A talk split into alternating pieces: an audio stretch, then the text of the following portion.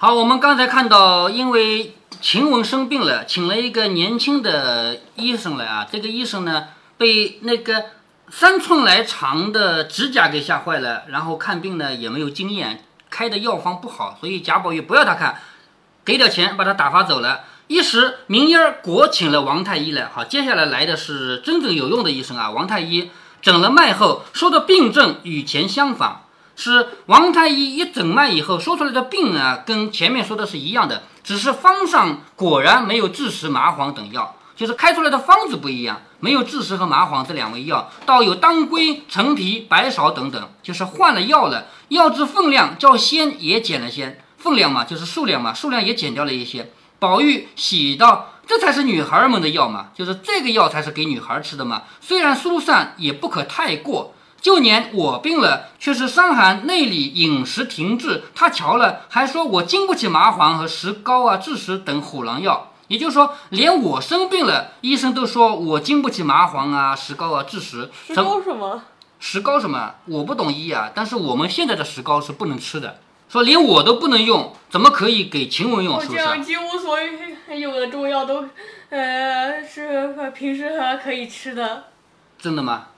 也不是啊，很多中药好像都是啊。你看，你看到了有些方子是吧？比如说人参什么的，对吧？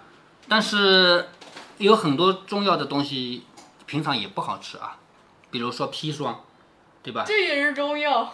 砒霜用料比较适合的情况下，它的确是药，但是吃多了就死掉了啊，就有毒。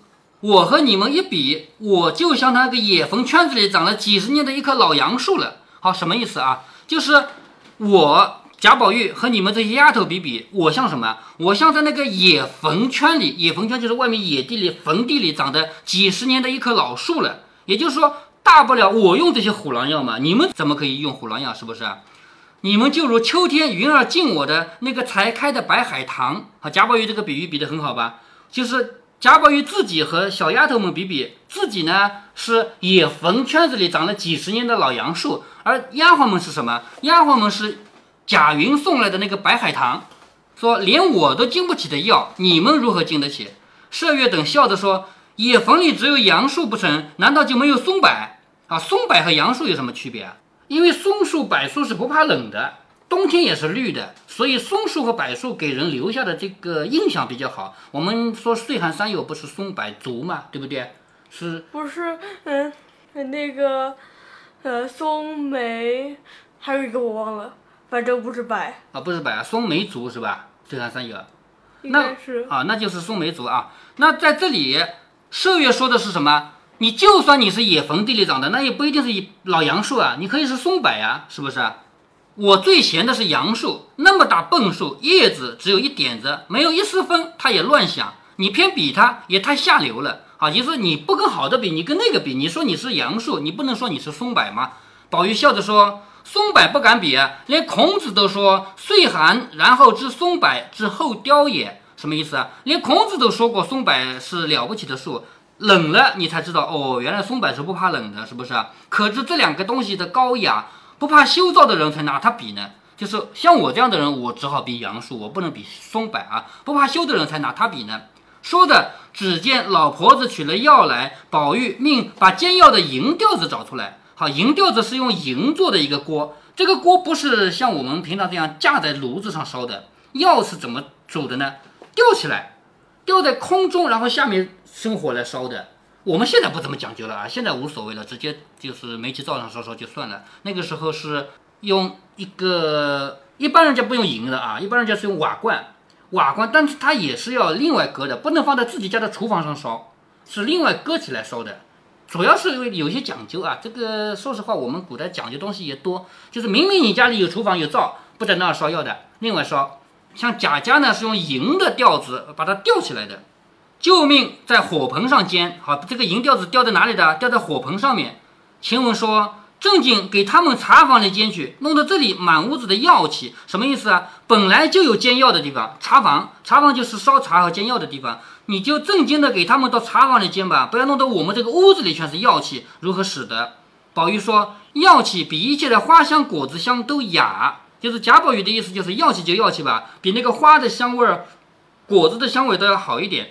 神仙采药烧药，再者，高人意识采药制药，最妙的一样东西。这个屋子里，我正想各色都齐了，就少个药香，如今全了。就是贾宝玉说没事，就在我屋子里煎吧。神仙他们经常煎药的，是不是？我这里煎药有什么不好？一面说，一面找命人煨上来，煨就是用小火来烧啊，这个叫煨。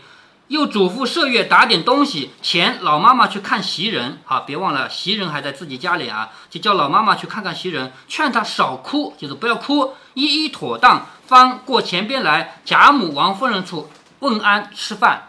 正值凤姐儿和贾母、王夫人商议说，天又短又冷，不如以后大嫂子带着姑娘们在园子里吃饭一样的。好，这里提到一个细节，就是现在天冷了。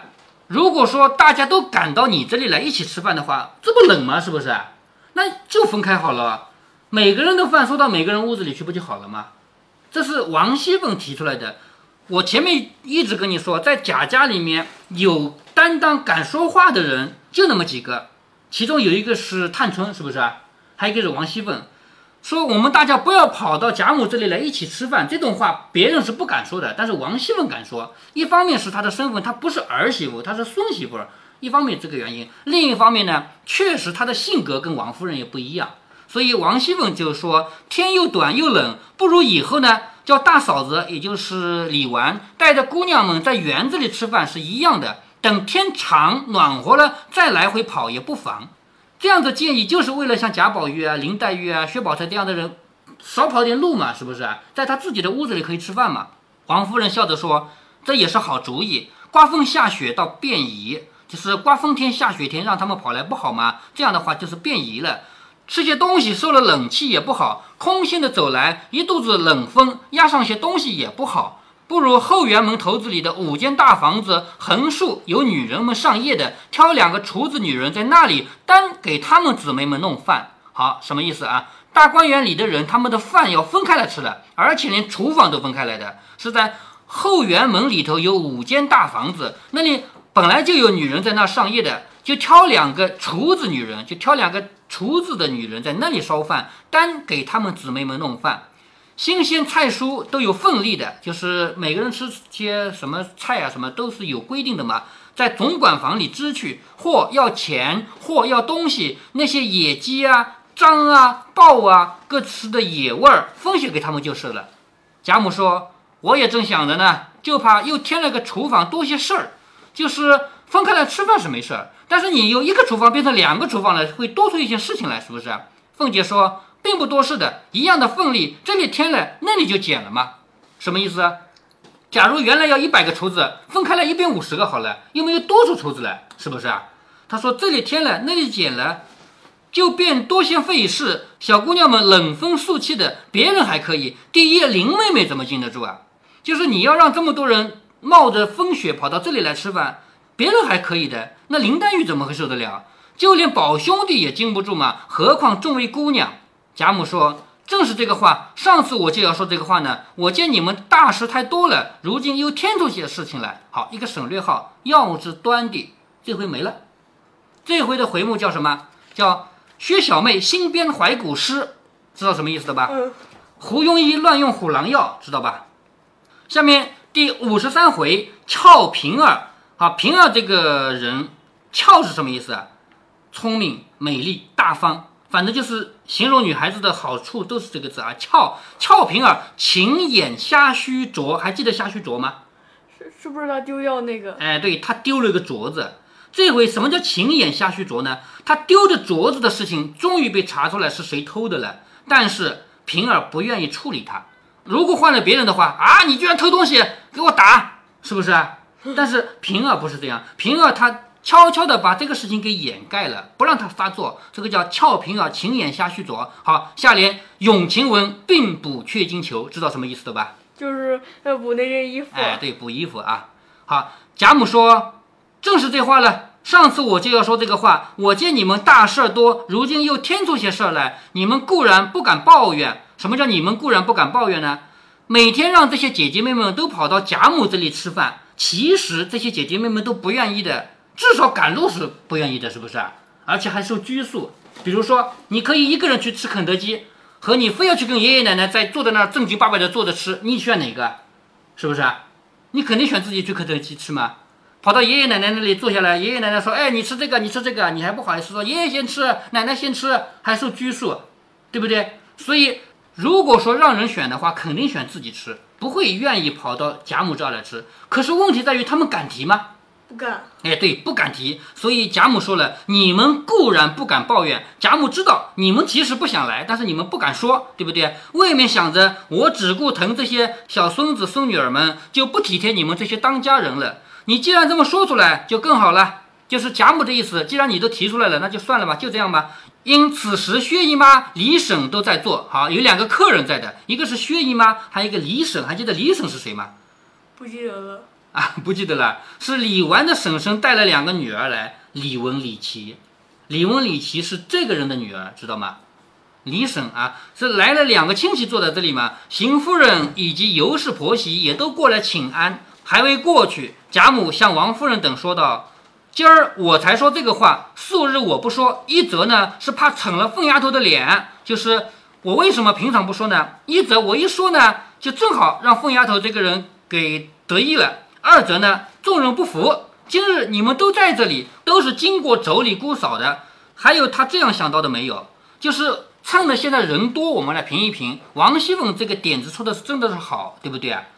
他而且他敢说。”别人你要么没想到这个点子，要么你想到了不敢说。但是王熙凤她想到了，她敢说，所以这个点子真的是好。薛姨妈、李婶、尤氏等都笑着说：“真个少有啊，真的是少有这么的人啊！别人不过是礼上面子情儿，就是别人讲的是礼呀、面子啊、人情，实在是他是真疼小叔子、小姑子的，就是别人家一定要让所有人聚在一起吃饭，为的是礼仪礼节。”但是只有王熙凤是真正的好，心里面对贾宝玉和林黛玉好，只是她是真正的疼小姑子、小叔子的，就是老太太眼前也是真孝顺。贾母点头说：“我虽疼她，又怕她太伶俐，也不是好事儿。就是我呢是疼她的，但是她这么聪明，这么机灵啊，我怕她也不是好事儿。”凤姐忙笑着说：“这话老祖宗说差了，就是你把这个话说错了啊！世人都说太伶俐聪明，怕活不长；世人都说的，人人都信，独老祖宗不当说，不当信。就是别人说太聪明的人活不长，别人可以说，但是老祖宗你不能说。老祖宗只有伶俐聪明过我十倍的，怎么如今这样福寿双全的？你看又是个马屁，而且说的非常好。他说。”别人可以说太聪明的人活不长，但是你不能说。为什么你不能说呢？因为你自己是最聪明的呀，你比我聪明十倍的，你活这么长了，是不是？是吧？所以你怎么可以说聪明的人活不长呢？听得懂这个马屁吗？听懂，听懂了吧？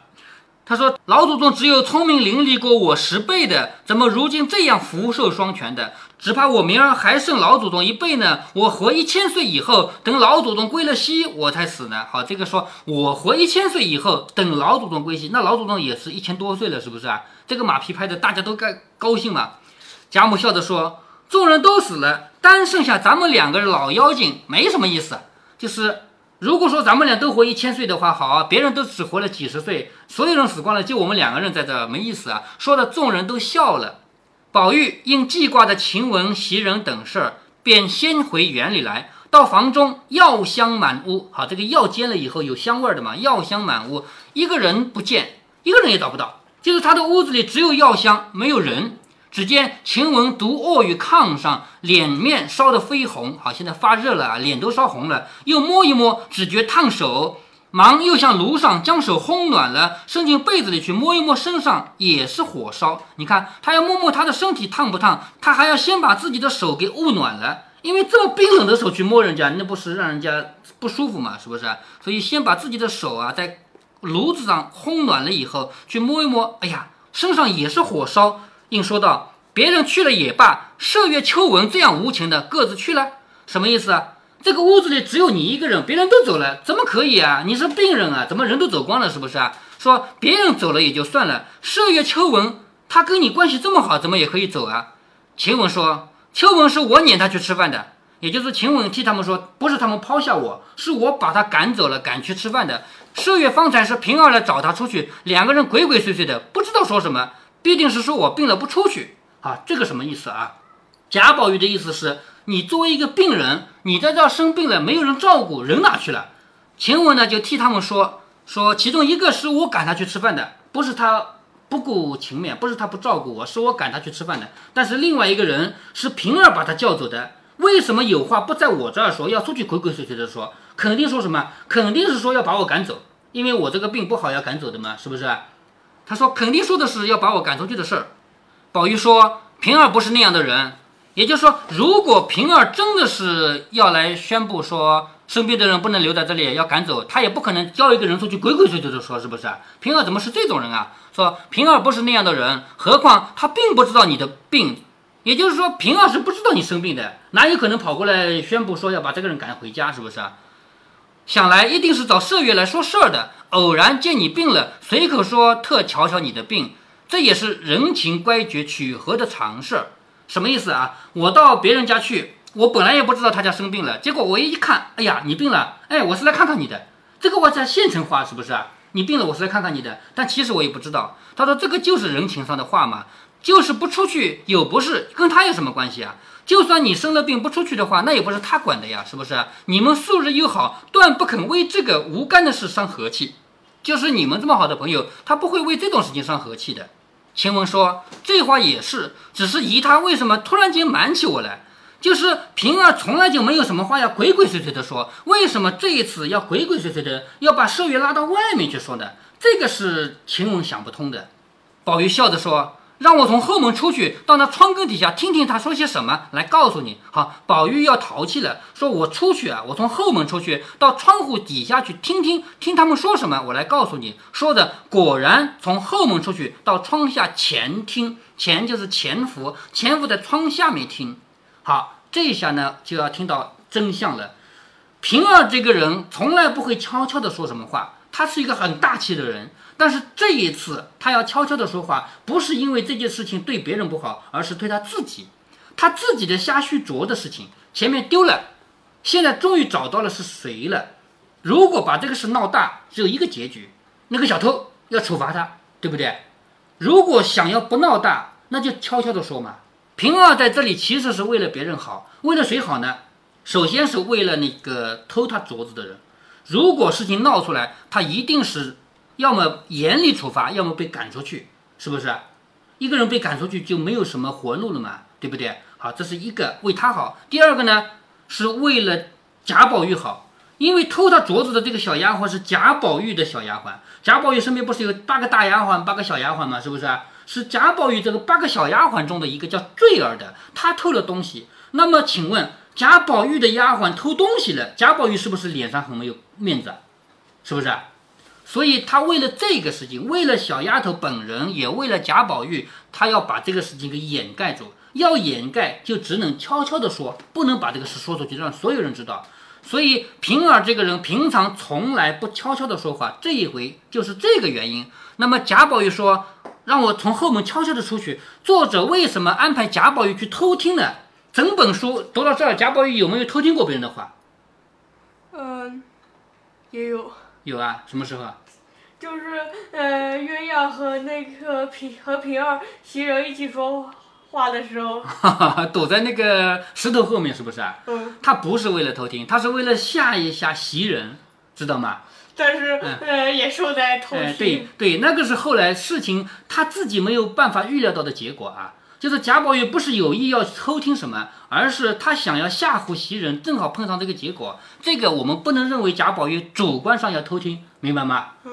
但是在这里，贾宝玉主观上要去偷听别人，我们发现贾宝玉出现了双重性格，就是这个人从来不会偷偷的去听，但是这里他要去偷听，原因只有两个，一个是小说里的原因，一个是小说外的原因。小说里边的原因是什么呢？因为。他既然瞒着晴雯了，那这件事情一定是不想让晴雯知道。那我就替晴雯去听一听，是不是啊？所以要偷听，这是小说里的原因。小说外的原因是什么呢？因为这件事情是要瞒着宝玉的。宝玉房里的小丫鬟偷东西了，是不是？如果让宝玉知道了，宝玉脸上很没面子呀。是我的丫鬟偷东西了，那我怎么办？所以他干脆就不想让宝玉知道。所以宝玉只有偷听才能听到这个事儿。宝玉如果大大拉拉的走过去，什么事啊？告诉我，你说平儿会对他说吗？不会，哎，不会。所以是不是作者必须要让呃宝玉听到啊？对作者想要让宝玉听到这个话，只有安排他偷听，这是小说外面的事情，弄懂了吧？嗯，不管是小说里还是小说外，宝玉这一次偷听都必须偷。